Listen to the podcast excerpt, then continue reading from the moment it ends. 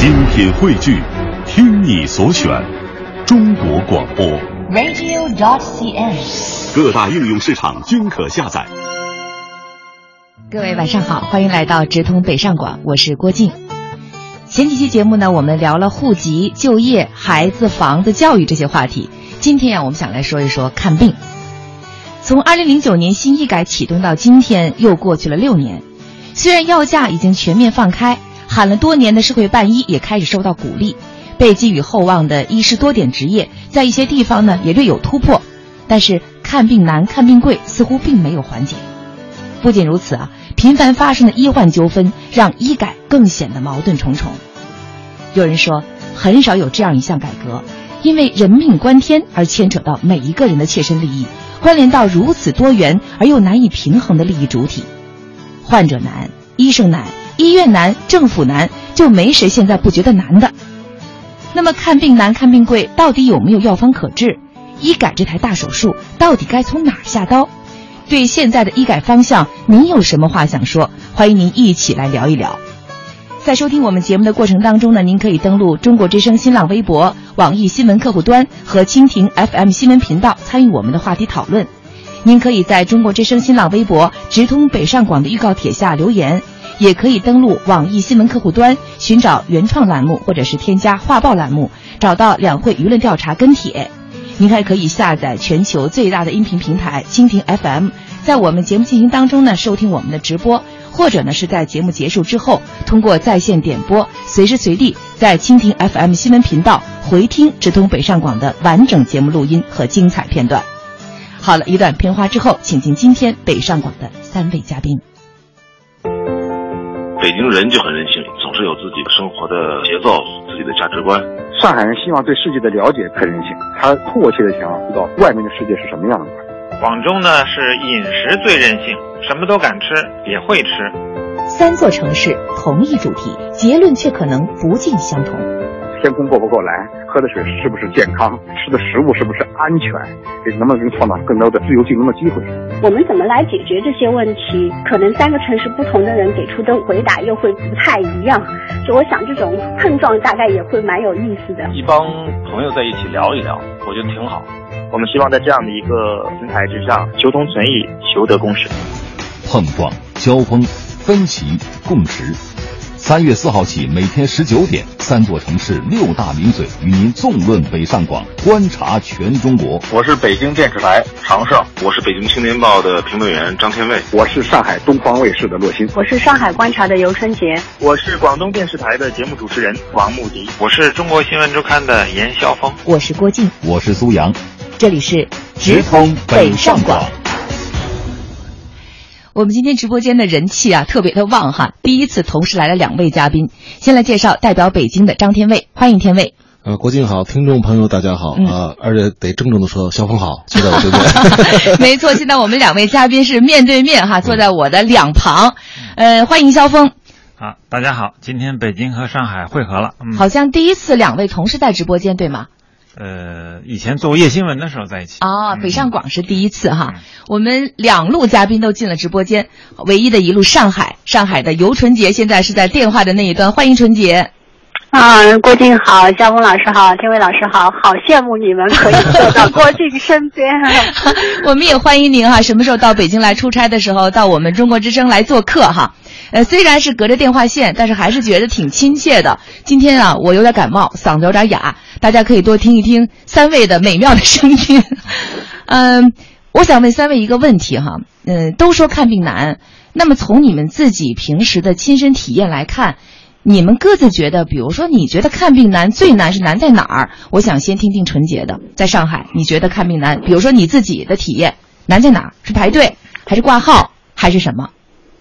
我觉得其实是找好医生特别难，嗯，就是就是你说你那个排队啊什么，你要是不要找好的医生，你就一般的，其实也没那么难。但是如果你要找一个好的医生，我我有个例子啊，就是我我有个舅舅，他其实已经去世了，但是他当时就是患病的时候癌症嘛，然后他到上海来看一个中医的门诊，然后就是这个中医，他当时特需门诊，就那个特需门诊要三百多块钱，嗯但是那个门诊已经排到了一年之后。天哪！然后，然后他那个黄牛号，你知道查到多少钱吗？查到嗯三千八百块钱看一次，然后可以保证你下个礼拜看到。对一些重症患者来讲，这完全是等不起这种时对。，对，其实我舅舅后来他到他其实到他去世没有一年的时间，嗯所以就是当然就是后来我们托关系啊，找朋友啊，让他看到了这个中医。但是我觉得这个过程真的就是你想一般的人来说，确实是非常的折磨，尤其是当他他抱着一个很大的希望，然后他说我专门到上海看到嗯啊，然后你说你，然后你到医院去问说一年后才能看到这个医生，嗯那确实是确实是我觉得这个对老百姓来说这个难是非常难的。嗯，我看天卫平时身体挺好的，不常上医院吧？呃对，就是我我我自己没有这个特别明确的看病难的感觉。您但是现在最让人羡慕的那批人，但是可以不生病。那倒不是，没什么大病。嗯小病呢，反正一般在社区医院或者就近的医院也就看了，然后也还算方便。但是我陪我母亲去协和看过一次病，嗯其实整个的那个挂号什么的也还好，就是反正反正你特需门诊你多花一点钱可以挂到那个专家号。问题是整个流程让我觉得，哎呦，楼上楼下的跑楼上楼下的跑，然后做到处排队到处都是排大队。然后那次真的是那个，呃就是整个流程把我折磨的够呛。后来回来我就发了一个这个微博，我说在协和医院看病太可怕了。我说即使即使你没病，看完这个病你也看完这次病你也得了病了。啊协和医院那挂号不是被称作是天下第一难挂号吗？对对。得二十就变成二十四小时挂号以后，大家说只是把那个挂号难的早高峰变成了晚高峰，从头天晚上就开始要排大队。而且我觉得对那些外地来协和医院看病的人可能更痛苦，因为我看他那个呃协和医院新盖的大门诊楼很大、很很漂亮，嗯。但是我看他专门有一个走廊，是放了很多很多的那种折叠床。哦。我一看上面真每个折叠床上都有人在那儿、呃、坐卧，我一看其实就是给那些陪同的外地家属给他们临时在那儿休息或者就是住的。对哎，我觉得这些人真的是很辛苦。其实，在每一张床的背后都有一个让人唏嘘感叹的故对事。呃，想问问肖峰，嗯，呃，什么体验？你觉得看病难不难？你难在哪儿？呃，我觉得有这么几难啊。第一难呢是你看病的时候，这个呃办这些手续难嗯啊，基本上就滴溜滴溜转，因为很多人实际上并不很明白里边的这些程序，所以我特别赞同这个马化腾这次两会啊，嗯。提到一个用那个移动互联网来这个帮助民生，其中有一个就是就医，它实际上大家这个用这个微信啊，可以来这个支付，可以这个打的，实际上在看病上这个划划这个划款啊这些，实际上在技术上已经是很成熟了。对，李彦宏不是也提出要对百度的这样一个平台，包括这个用百度的平台来挂号。啊，这这一点实际上是用科技是可以帮到我们的，这是一难。另外一个难呢，就是看病呢，实际上，呃，刚才 田伟说了，这个排了半天队，然后最后实际上看你的时间三五分钟，和你那个滴溜滴溜转在那儿这个那个这忙活的时间相比，它是完全不成比例的。嗯那三五分钟能看好多少呢？我还得最后还得去问这个各种各样的这个渠道。当然现在好在有这个网络的，你可以去查它这些指标哈，嗯你可以自己帮助自己，嗯这是一个。嗯第三个呢，第三个难呢就是最后报销难。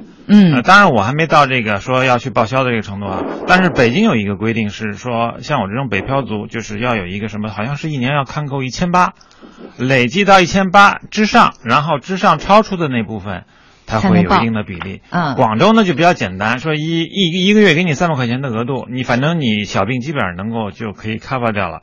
然后你再超过这三百的嗯再说。嗯所以我觉得广州这个可能更加人性一点，虽然它嗯钱不多，但基本上能够解决一个人的。呃，这个这个这简单的看病的一些、一些需求，肖峰一下就说了三难了哈，我也特别想跟大家分享一下我看病的体会。我因为几年前得了那个甲状腺癌哈，所以做了那个甲状腺的全切手术，呃，每天都要服药，就终生服药。所以我每个月呢，本来都需要到医院去取药，而且呢，需要定期去做复查。但是啊，看一次病取一次药，呃，就算像我这样只需要挂一个普通号，也要很早到医院。然后呢，我算了一下，每次至少得排四次队，挂号一次，然后你找医生看一次，开药方一次哈，然后划价一次，取药一次。呃，如果要复查，那那个就更麻烦了，因为我要，比如说我要做复查、做 B 超，在北京的医院需要提前预约，一约就至少是半个月以后，甚至是一两个月以后。所以我现在常常呢，就是比如说我那个药，我排了两三个小时的时间，花了一个上午的时间，可能就是为了一盒价值三十多块钱的处方药，实在是等不起，所以我现在都到药药店去自己花钱去买药。嗯，然后呢，也常常抱着侥幸的心理呢，不去复查。很多人可能都是像我这样，就是，嗯，小病扛着哈，能不去医院尽量就不去医院。也有人会问说，为什么不选择去社区医院呢？其实我还真去过。我其实那个药吧，就是一个常规的处方药，叫优甲乐哈，就甲状腺素片。结果竟然我到社区医院发现老没货。我问了一下，说为什么？说因为啊。上我们社区医院来的人少，要这药的人少。呃，如果你要的话呢，可以提前预约预定。但是呢，人太少的话，我们也不好进货。所以最后就是我这个这么普通的一个药，在社区医院也开不到。到我们广州不怕，广州现在是问到社区医院会是怕被开大处方，就给你开好多药。所以他定就定那个上限是吧？对。呃，我呢肯定不是看病最难的人，我想三位可能也不是。那么生活在北上广的民众有多少人像我们一样？遭遇看病难，在他们看来，看病让他们最头疼的到底是什么？我们这一次呢，也委托了北京零点指标信息咨询有限责任公司，用电话随机访问的形式，在两会前对北京、上海、广州三地的居民呢进行了相关的调查。现在呢，我们就请出零点指标信息咨询有限责任公司的研究员张元来发布相关的调查结果。你好，张元。你好，郭静。嗯，我们想知道有关这个看病难的这个调查是什么样一个结果？难在哪？嗯嗯，我们这次呢，在北上广三地的调查结果显示，近九成的公众曾经遭遇过看病难，其中大家觉得最头痛的就是就医这个流程的排队时间比较长，这个的比例是三十百分之三十一点三。其次呢，则是看病流程复杂。以及呃挂挂专家号难，这两个的中选率呢也差不多在两成左右。那么分城市来看，排队时间长已经成为三地看病难的共识。其中上海人对这个体会更深，同时上海人遭遇到看病流程复杂的这个比例也是高于北京和广州的公众。而超过两成的北京人表示挂专家号难，这个比例是超过上海和广州的。同时，北京人表示说。住院难、没床位的比例也是三个城市中最高的。那么这次调查，我们还问了受访者一个问题，就是看病的时候，你曾经遇到过哪些医患关系的问题？调查显示，超过七成的受访者有过因为这个医患关系而造成的这种不愉快的就医体验。其中，医患关系的重灾区是医生开大检查或者是多开检查项目，这个比例达到了百分之四十八。然后呢，还有医生看病敷衍，以及医生开高价药，均有超过四成的受访者遇到过以上的几类情况。不过这些感受在地区之间也略有差异。北京和上海的受访者在就医的时候最常遇到的医患关系问题是医生看病敷衍，而广州人遭最多的是医生开大检查或者是多开检查项目。值得注意的是。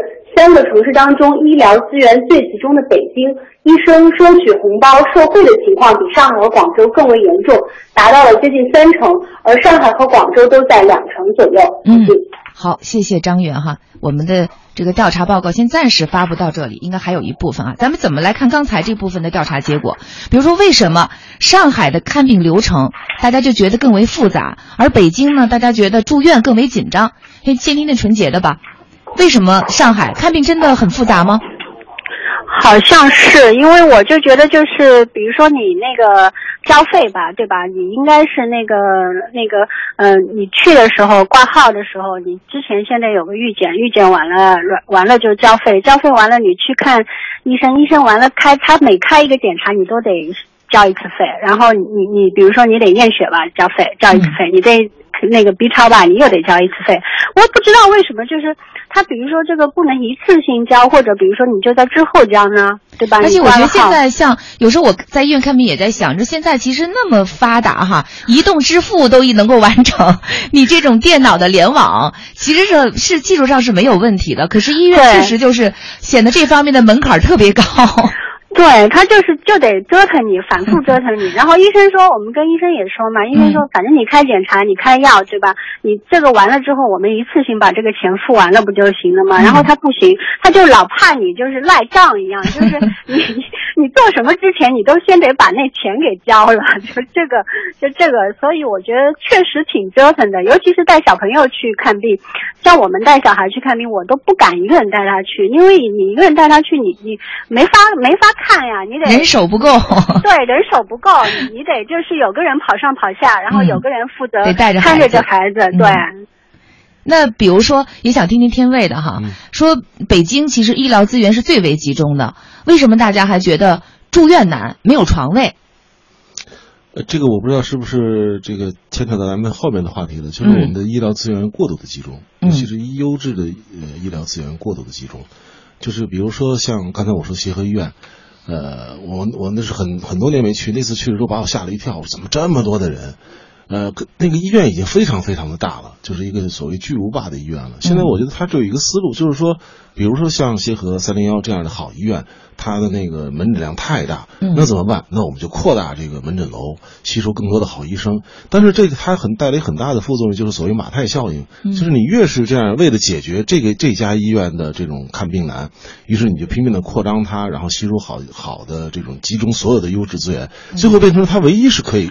就是大家信得过的医院了，嗯，那所有的病人都涌过来，那对于北呃，对于比如像协和三零幺这样的医院，不光是北京人去，它是全国人民的协和医院和全国人民的三零幺医院，那全国的病人都涌过来，就像我说，像吸铁石一样，把好医生吸过去，然后把把这个患者病人也都吸过去，对，所以他那个看病会永远都缓解不了。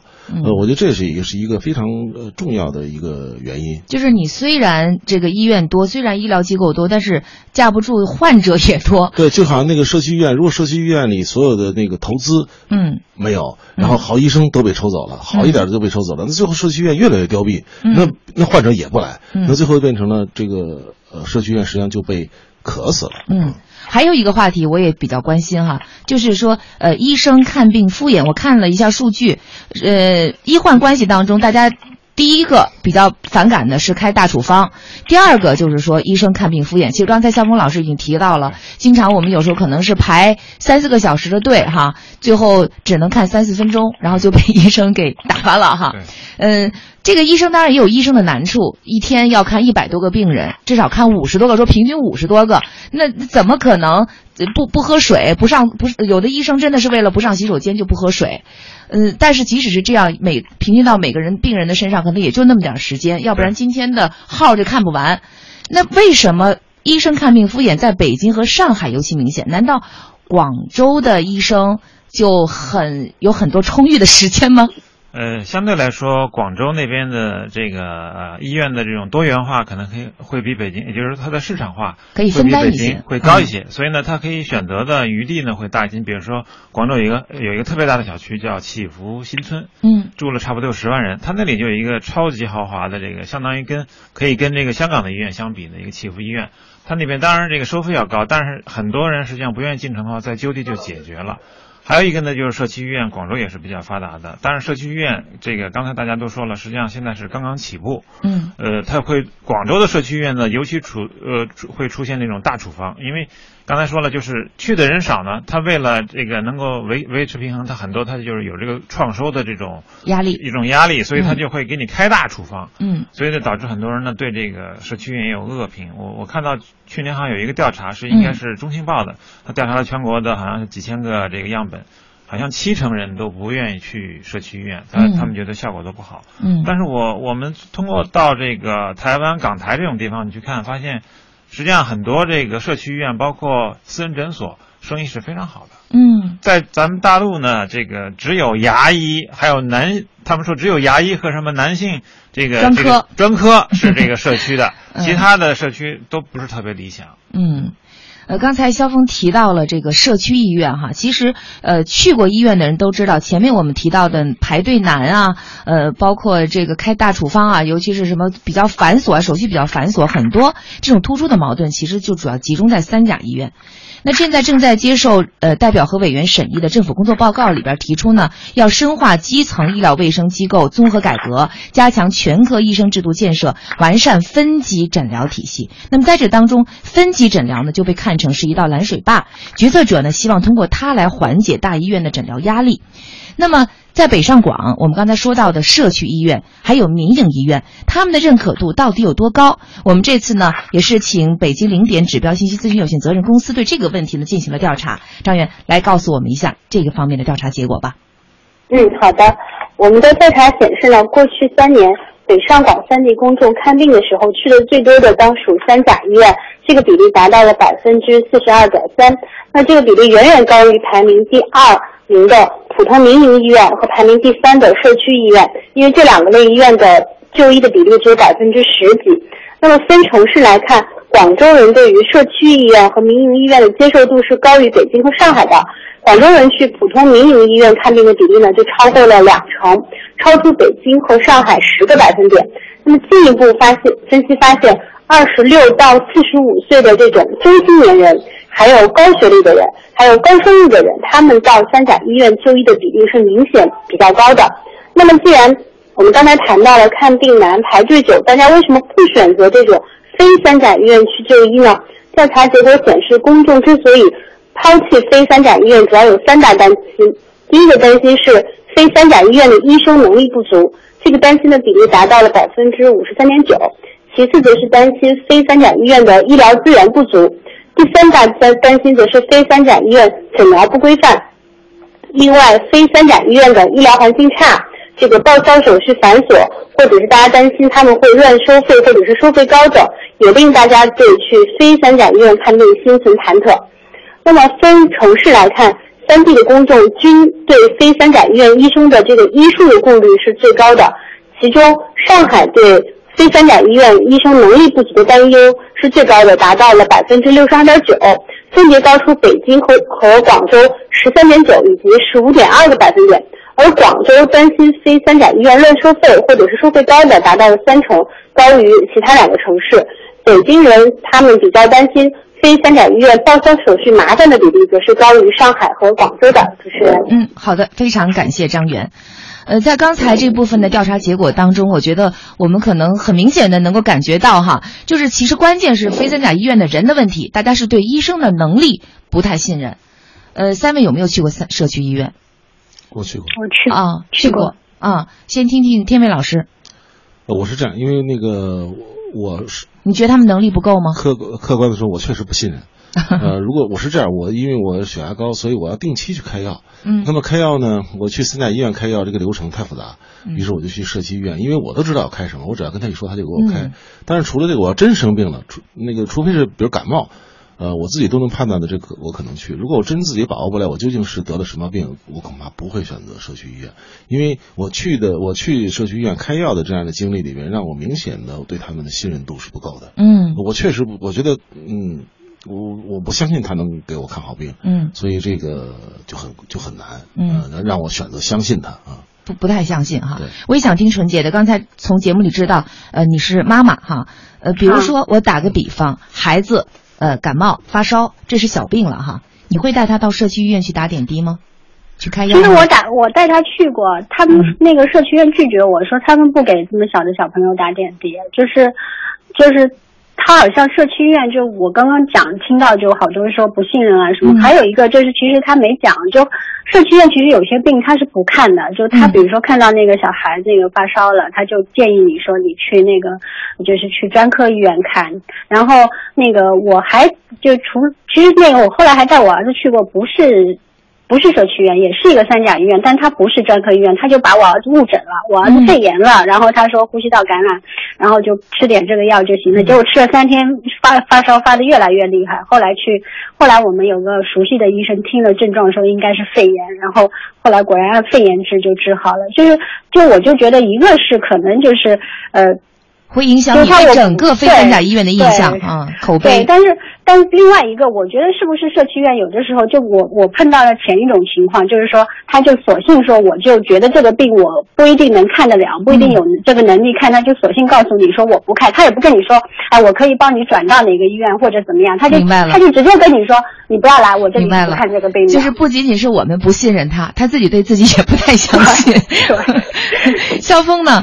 呃，社区医院，我的经验哈 嗯。是到三甲去拿一个好方子，嗯，然后最后你抓药的时候，你可以去社区医院，尤其是您把那个社区医院当那个就是当当个书店，对对，尤其是尤尤其是中中医，你拿到一个，比如说你去看一个老中老专家的老号，抓完了以后，然后他给你开一个方子，他这给你方子以后，他基本上会。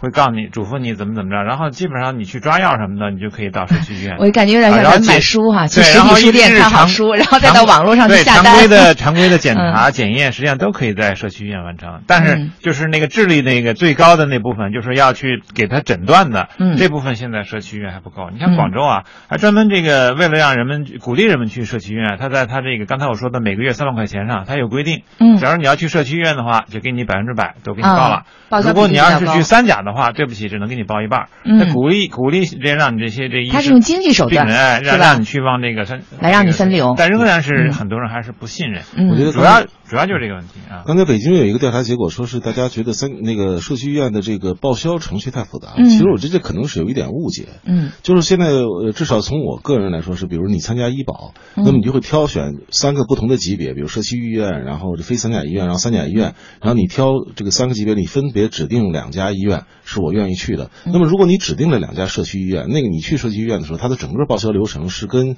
三甲医院没有区别。嗯可能有些人不是很了解这个问题。嗯那么再一个就是说，那个为什么我说三甲医院不相信？这并不是说我有多么的主观。有时候，比如我去三甲医院，我相信不仅仅他那个那个医院的环境很差，医生的白大褂都是灰黢黢的 啊。然后你夏天您别太以貌取人了。你有时候夏天去的时候，他那个白大褂里边都不穿个 T 恤，就会你会你就会觉得他这么不认真的对待太不规范了哈他这么不认真的对待自己，能认真对待你吗？对对对，就是这个问题。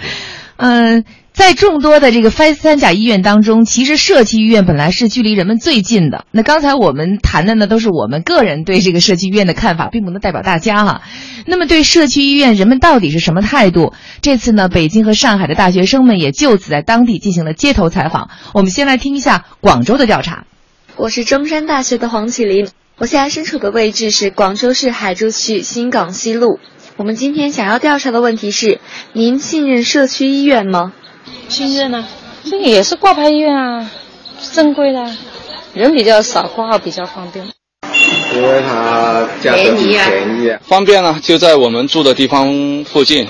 我觉得小医院医疗设备什么的都不太完善。呃，有时候可能简单，你很明确的说已经呃知道要开什么药，去市医院开药喽。不知道，我对这边不了解，因为我们单位有医院。社区医院啊，可能医生没那么好吧？还可以吧。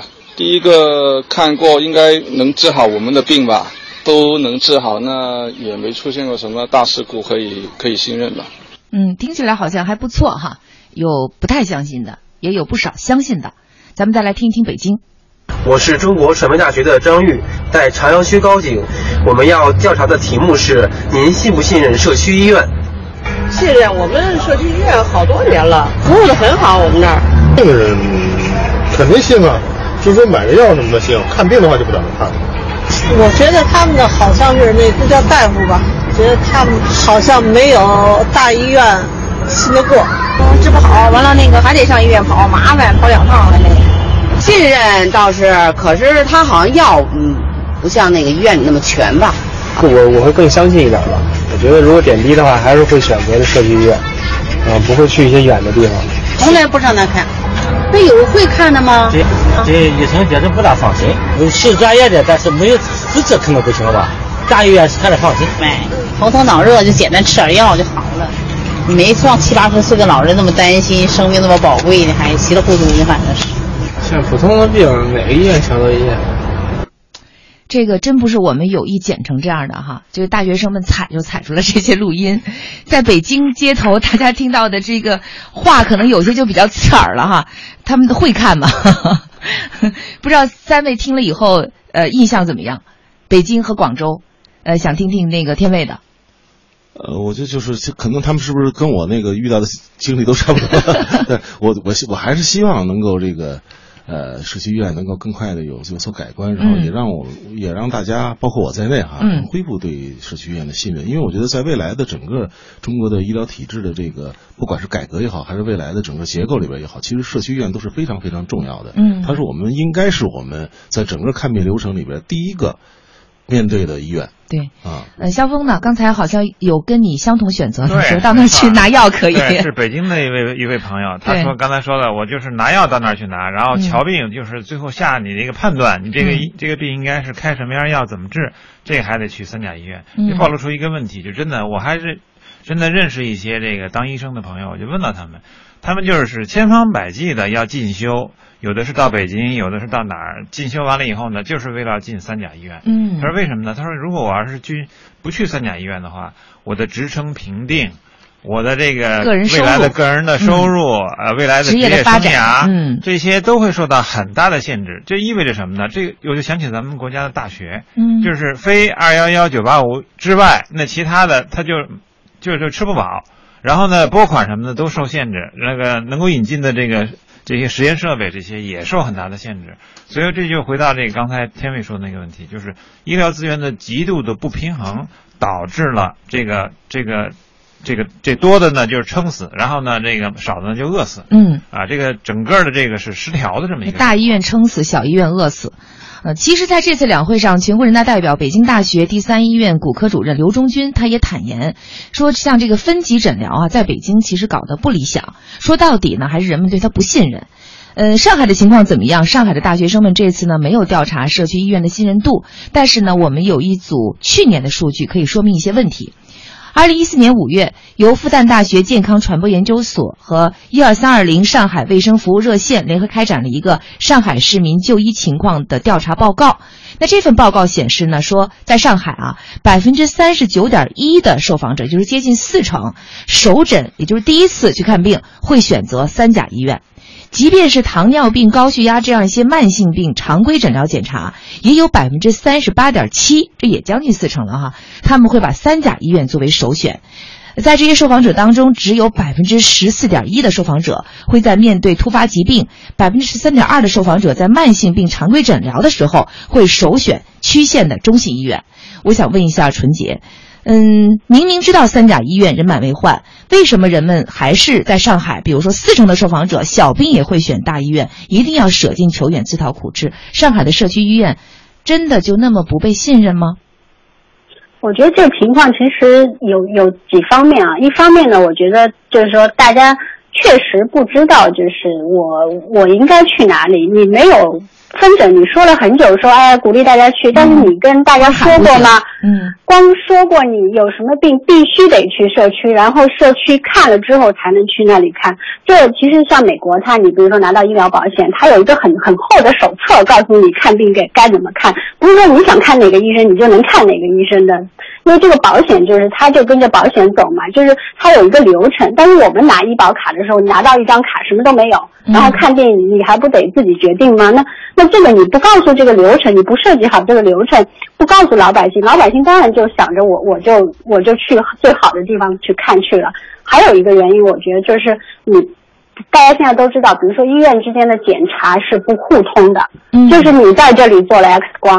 我比如说我在我是在三甲院在在社区医院看了吧，那他拍了个 X 光完了之后，那个医生说，哎，你这个病我这里没法诊，你到那个呃那个三甲医院你再去看一下吧。你到那里三甲，你原来那拍了 X 光不管用啊，医生说我得你得重新把这些所有的检查都再做一遍。他们也不相信那个 社区医院的水平，或者有时候是出于创收的考虑哈，嗯。都反正不不管什么原因吧，那老百姓想。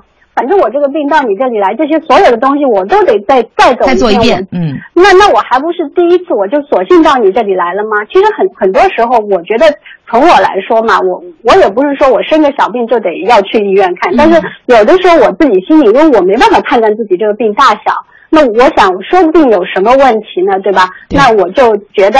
我就会把这个病看得比较严重，然后比较严严重的话，那我就想我可能就会去，索性就去三甲医院，因为我觉得我在社区医院看了之后，这些检查他没法看的话不管用啊，我还得重新再再把这些东西再做一套。我觉得这个就是就是确实是两个很大的障碍，一个也没有指南告诉我得了病我应该是怎么样一个分级分级的去看病法子，这个没有。第二个就是我说的这个，你是不是给老百姓这个呃分级？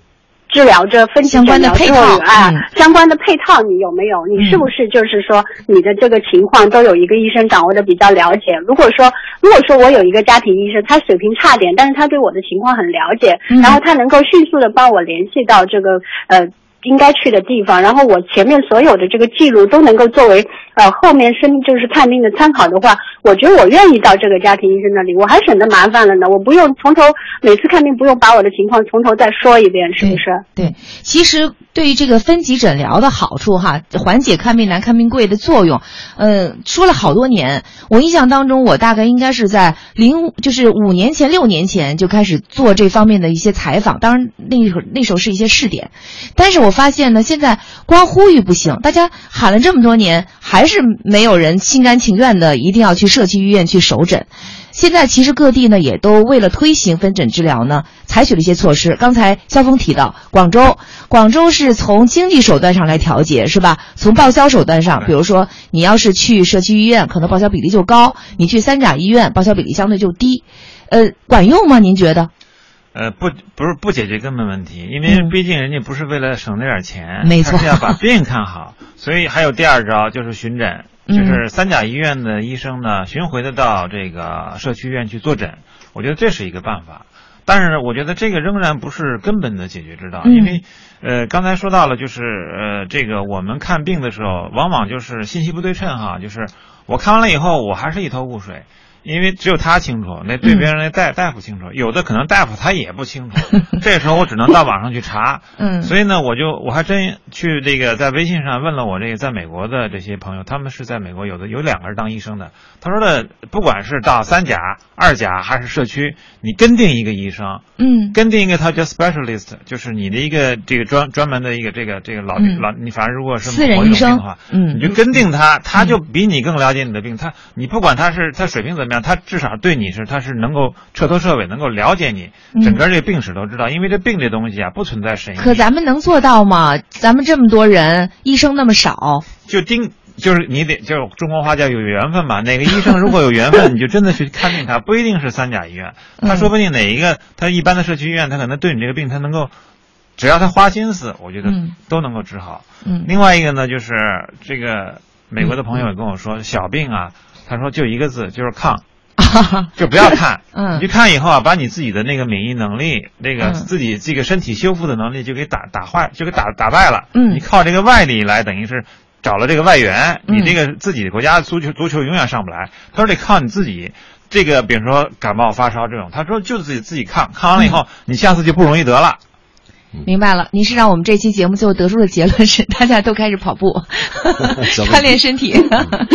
对，呃，天卫呢？天卫怎么看？就是我，你看，比如说我刚才讲到广州哈，它是用经济手段来调节。上海我知道，上海刚才其实纯洁也提到了，上海是提出用家庭医生制来领衔这个分级诊疗，对吧？哎，那正好纯洁插一下，呃，加一段哈，就是我也我也特别想知道，这个家庭医生他怎么和这个分级诊疗相结合呢？能不能给全国听众介绍一下？上海准备怎么做？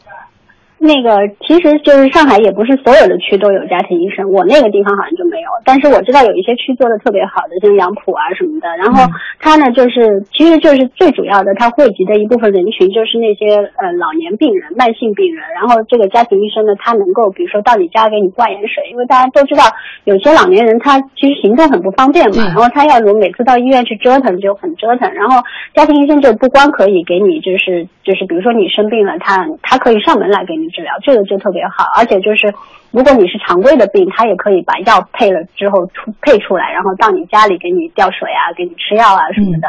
然后这个就是其实是就是我也知道很多很多的，就是像我们这样的地方，因为也不是所有的区都有，也不是所有的区的所有的街道都有。就如果所有的区所有的街道都有的话，上海的医生真的是不够用的。所以就是啊，有一些区非常幸运，他推了这个试点，然后在这个就。是区里边的很多老人，尤其是老老老年人啊，真的是非常欢迎这个政策的。然后现在就是我觉得他就是可能推的这个最大的一个问题，还是在于说。基层的医生不够，就刚刚我忘了哪位老师讲的，就是可能所有社区的医生他都想着往这个更高的地方去。那么社区医生其实他面临一个很大的人才的这个困境。那这个其实是上海这两年是非常严重的一个话题，就问题。其实我们很多改革的成效，大家最关心的就是它能不能够复制哈。呃，那刚才我正要问。天卫的问题是什么呢？就是说，你比如说刚才说广州用经济手段，上海提出家庭医生制，呃，在有些地方现在其实非常有明显的倾向，就是准备通过推出这个强制分级诊疗措施，来让这个分级诊诊疗呢能够起到实效。但问题是从我们刚才的那个调查来看，其实大家。这个看病这个东西不像买别的什么东西，它人命关天。你这个医生医术好，就像刚才那个肖峰说的，你便宜，可是他我我担心他治不好我的病，会危害到我的生命，那我肯定不会为了钱而选择你。所以现在关键问题是怎么能让好医生心甘情愿的到社区医院去，能够这个在所谓的就是我们说的首诊的那个地方哈，能够等着我们大家。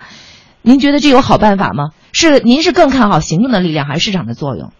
我刚才我是其实正要说，郭靖这个把本来我要表述的他已经问出来了，是吗？就是刚才我一为什么我刚才那个上一上一个那个那段那段我就说，嗯，因一我希望特别希望能够尽快的建立大家对社区医院的信任。为什么我这么说？就是因为其实这种强制的这种首诊制是迟早会实行的，因为现在提出的未来的医疗改革方案大概有这么一个。口号叫做基层基层首诊分级诊疗双向转诊，嗯，因为什么意思？就是说你首诊在基层，然后出如果说基层的医院看不了的病，给你转到大医院去，嗯，然后你在大医院看病，然后等你进入康复阶段的时候，呃，你就或者维持阶段的时候，呃，你就回到再回到基层去。你想，你首诊在基层，然后最终如果你得一个大病，你的康复，比如包括住院这样的，呃，包括比如说像开药什么这种。你还要回到基层，那么如果说大家对基层医院不信任，那么首诊他不去，这是一个；再一个就是说，你等大你在大医院确诊了以后，采取初级的治疗以后，然后你然后回到康呃社区医院去进行康复阶段，他会如果他不信任的话，他会觉得你大医院把我推出来就不管了，嗯，你给我推到一个我完全不信任的医院去也不行，所以这种。强制是早晚的，否则的话，这个就像刚才肖峰说的，你用医疗不是用你经济手段，他他没有足够的诱惑力调节不过来。那么我觉得强制是就像美国一样，那么你必须得有一个你的家庭医生也好，或者你的这个社区医生也好，给你开了一个转诊单，你才可以去相应的医院去，呃呃大医院去看，否则大医院根本不接待你。那么这个这种强制的手段早晚得用，但是它的前提就是大家得社对社区医院。得有相应的信任，那么这个信任建立在什么基基础上呢？那就是说，你周周边得有一个好医生。这个医生好就好在，一个是，他刚才肖峰说他特别了解你啊，然后还有一个他态度特别好。然后呢，你不是去大医院那个三分钟打发你，他可以陪你聊上二十分钟，细细的了了解你。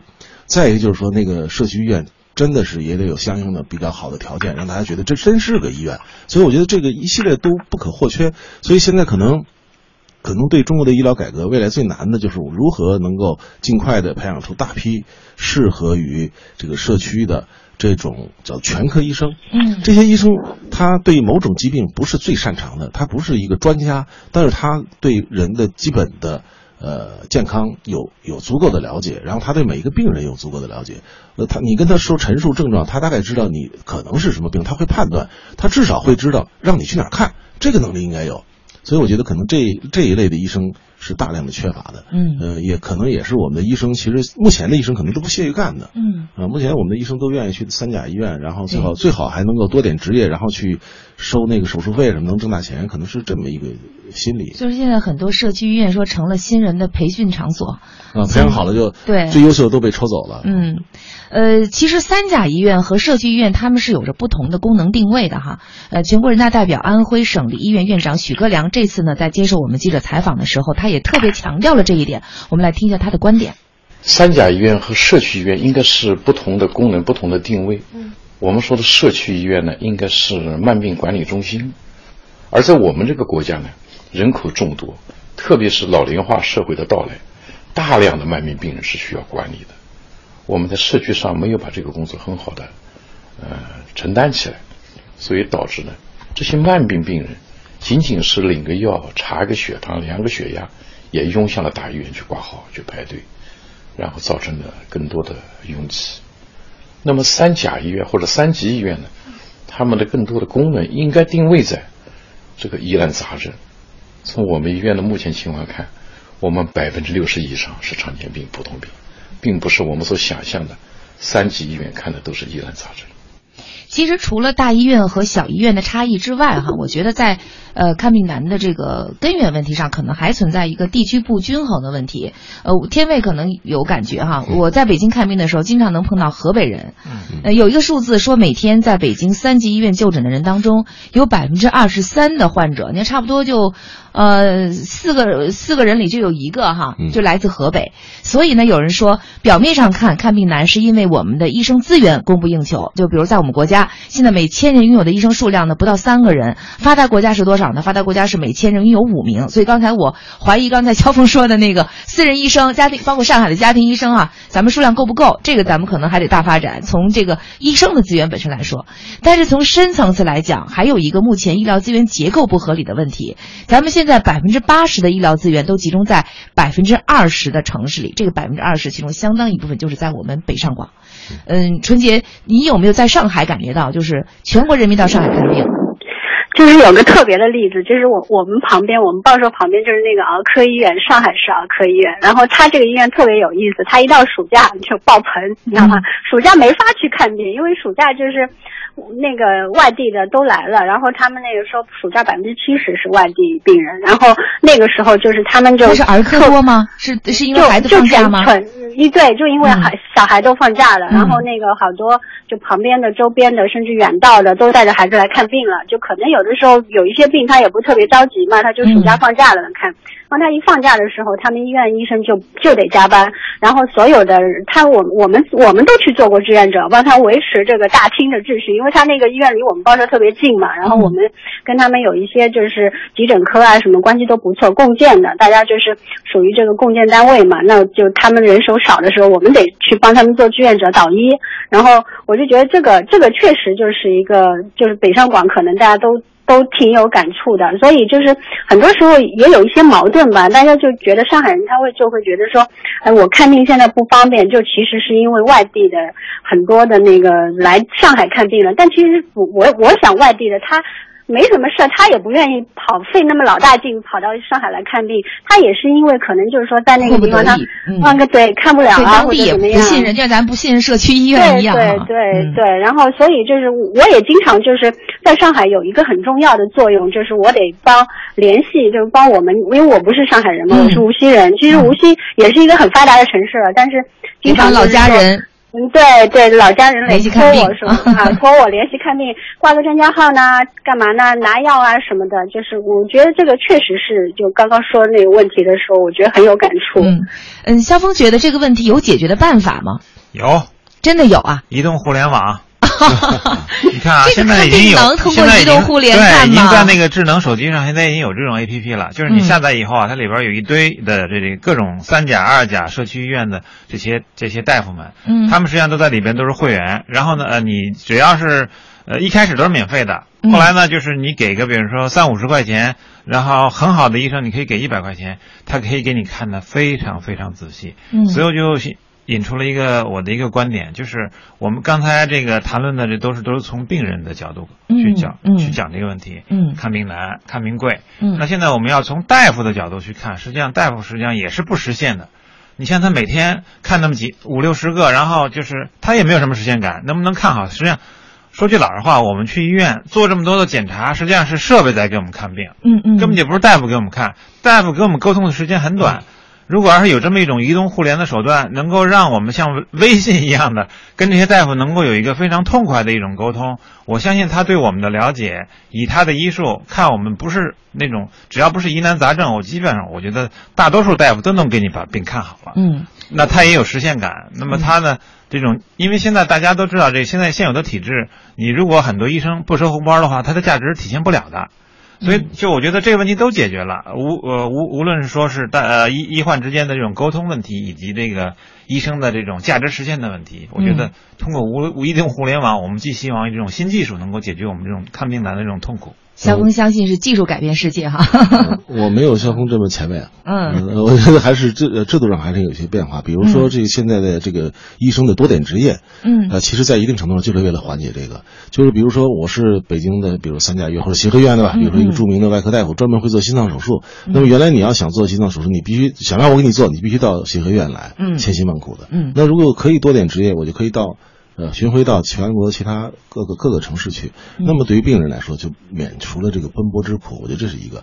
那么这种其实就是个制度的变化，在很大程度上可以带来这种呃这个改变，嗯改变。嗯。呃，另一方面，我觉得更长远来说呢，确实应该改变那种所谓就是大者愈大，横者横者恒强这种，就那种巨无霸式的公立医院要遏制。将来将来就是从这个公共政策制定来说，财政拨款来说，就应该是倾向于更均衡的这种。拨款，你比如说，这个协和医院虽然已经够大了，但是我看了前阵子看一个消息，郑州盖了一个全球最大的医院啊，郑州附属什么郑州大学郑州大学附属第一医院，对，一万张病床。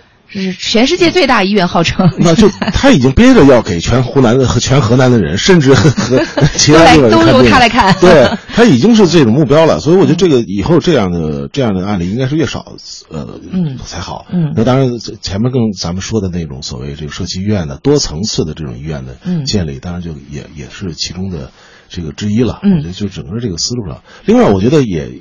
咱们今天说医疗，也应该客观的说，刚才肖峰说站在医生的角度，嗯，其实我觉得应该站在这个管理者的角度、医院的角度、医生的角度，应该客观的评价目前的这个状况。就是其实，呃，医疗卫生事业的发展，在全世界各国都是一个非常非常困难的事情。你说中国的看病难、看病贵，确实很难很贵，但是你回过头来，你要你要看看那些去过西方的人回来给你诉苦，嗯，呃，也够难的，嗯，啊，就是你比如说是在英国，你看一个病啊，看一个阑尾炎，他让你约你一个月以后来做复查。那那啊，公立医院公立医院就是这样啊，他倒是不要钱，就全免费。可是一个阑尾炎，如果约一个月以后才能动手术，这人基本上也就 差不多了，对吧？所以这个其实都是非常非常困难。对。所以要解决起来这些复杂的问题哈，这个还真是呃，这开出这个药方是不容易的。那么刚才我们提到的是医疗资源这个区域不平衡的问题。那针对这个问题呢，全国人大代表、北京市常务副市长李世祥他呢开出了区域医疗合作的药方。他说，由于医疗资源不均衡，大量外地患者进京看病，所以要破解北京医疗资源和患者需求之间的矛盾，需要借助京津冀区域均衡发展，扩大区域医疗合作。他提到了去年。啊，北京和河北在燕郊的一个试点，来听听这段录音。据统计，每天约有七十万外地人进京看病。北京的三级医院就医人中，外地来京人员约占三分之一，其中河北约占百分之二十三。这里边一个重要原因就是，公共服务资源在区域间配置不够均衡。通过京津冀协同发展。推进北京疏解部分公共服务功能，扩大区域医疗教育合作，将有效缓解这些矛盾。去年，我们推动北京朝阳医院与河北燕达医院合作，朝阳医院先后派出十三个科室的专家和医疗管理团队到燕达医院工作。合作启动以来，燕达医院诊疗量明显上升，到去年十月。医疗门诊量同比增长百分之一百二十五，入院人次同比增长百分之二百一十九。嗯，这应该是领导在大会上的一个发言哈，呃，只提到了燕大医院门诊量增长的数字，没有朝阳医院减负的数字，所以我觉得可能还是因为这个一个燕大医院太少，所以呢还需要进一步的这个分流。呃，刚才其实肖峰提到了关于医生的问题，其实最后我还想说哈，医生们其实就是医患矛盾。我们刚才讲到，就是比如说大家觉得他很敷衍，医生其实是迫不得已。这里面其实有一个医院的公立医院的公益性问题。有一个医生对我说，他说一个外科手术，三个医生在手术台旁边站半天，手术费才几百块钱，为什么患者住院却要花成千上万呢？其实那都是药钱。现在生个孩子要一万，其实都是药钱。医生们想赚的并不是灰色。收入，而是能够体现出自己价值的钱。我们现在经常是可以有钱去用，用把钱拿去盖楼，可以拿去买设备，但是呢，却不能够把钱用在人的身上。其实很多时候那个问题可能都在这里。医改呢是个老话题，很多内容我们都觉得似曾相识，甚至觉得呢是老生常谈。有些民生问题久医不决，每前进一步其实都是非常艰难的。但是另外一方面，什么时候社会的进步又是一蹴而就的呢？